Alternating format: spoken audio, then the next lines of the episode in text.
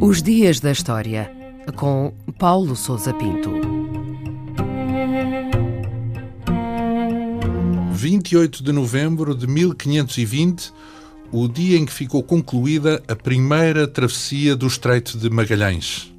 António Pigafetta, o cronista da primeira viagem de circunnavegação da Terra, capitaneada por Fernão de Magalhães, escreveu no seu diário a seguinte nota: Na quarta-feira, 28 de novembro, desembocámos do Estreito para entrar no Grande Mar, a que depois chamámos de Mar Pacífico, e no qual navegámos durante três meses e vinte dias sem provar nenhum alimento fresco.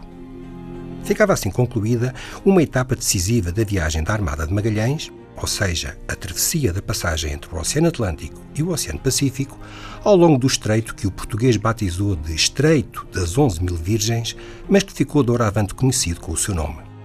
Não se trata exatamente de uma passagem, mas sim de um labirinto de canais e ilhas, o que obrigou a um avanço cauteloso que demorou mais de um mês a concluir. Havia, aliás, má vontade por parte de alguns dos membros das tripulações que afirmavam que se tratava de um beco sem saída e que não existia nenhuma passagem, e que só a firmeza de Magalhães conseguiu demover. E que indícios concretos é que havia da existência dessa tal passagem entre o Atlântico e o Pacífico? Na verdade, não havia nenhuma prova de que o estreito existisse. O Oceano Pacífico havia sido avistado pela primeira vez em setembro de 1513 por Vasco Núñez de Balboa no alto das montanhas do atual Panamá, mas nada se sabia acerca de uma passagem a sul. Magalhães, segundo conta o cronista que seguia a bordo da armada, afirmou aos seus homens que a passagem existia porque a tinha visto num mapa que estava na posse do rei de Portugal. Mas tratou-se provavelmente de uma manobra para convencê-los a prosseguir.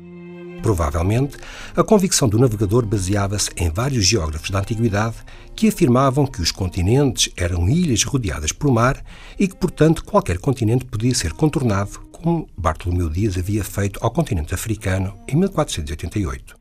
Seja como for, o mesmo Pigafetta relata como todos os homens choraram de alegria quando uma pequena embarcação de reconhecimento regressou para junto das naus com a confirmação de ter alcançado o fim do estreito e vislumbrado a entrada no oceano. E o que é que aconteceu depois da passagem do estreito de Magalhães? Depois de ultrapassar este obstáculo, os navios embrenharam-se no oceano, aproveitando os ventos que então sopravam favoravelmente. Magalhães rumou para noroeste até atingir as latitudes mais próximas das Molucas, que eram o objetivo da expedição. A longa jornada de vários meses sem abastecimento de alimentos frescos e água potável foi a causa de extrema penúria, obrigando os homens a comer biscoito apodrecido, serradura de madeira e o couro dos mastros dos navios. Muitos sucumbiram ao escorbuto e a outras doenças.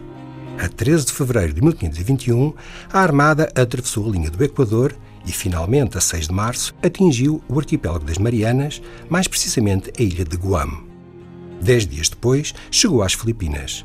Ficava desta forma completo o plano de Fernão de Magalhães de atingir a Ásia por via do Poente. O navegador não viveria, contudo, o suficiente para usufruir do seu sucesso. No dia 21 de abril, foi morto numa escaramuça na ilha de Mactan, depois de se envolver nas tensões e conflitos que opunham os chefes políticos da região.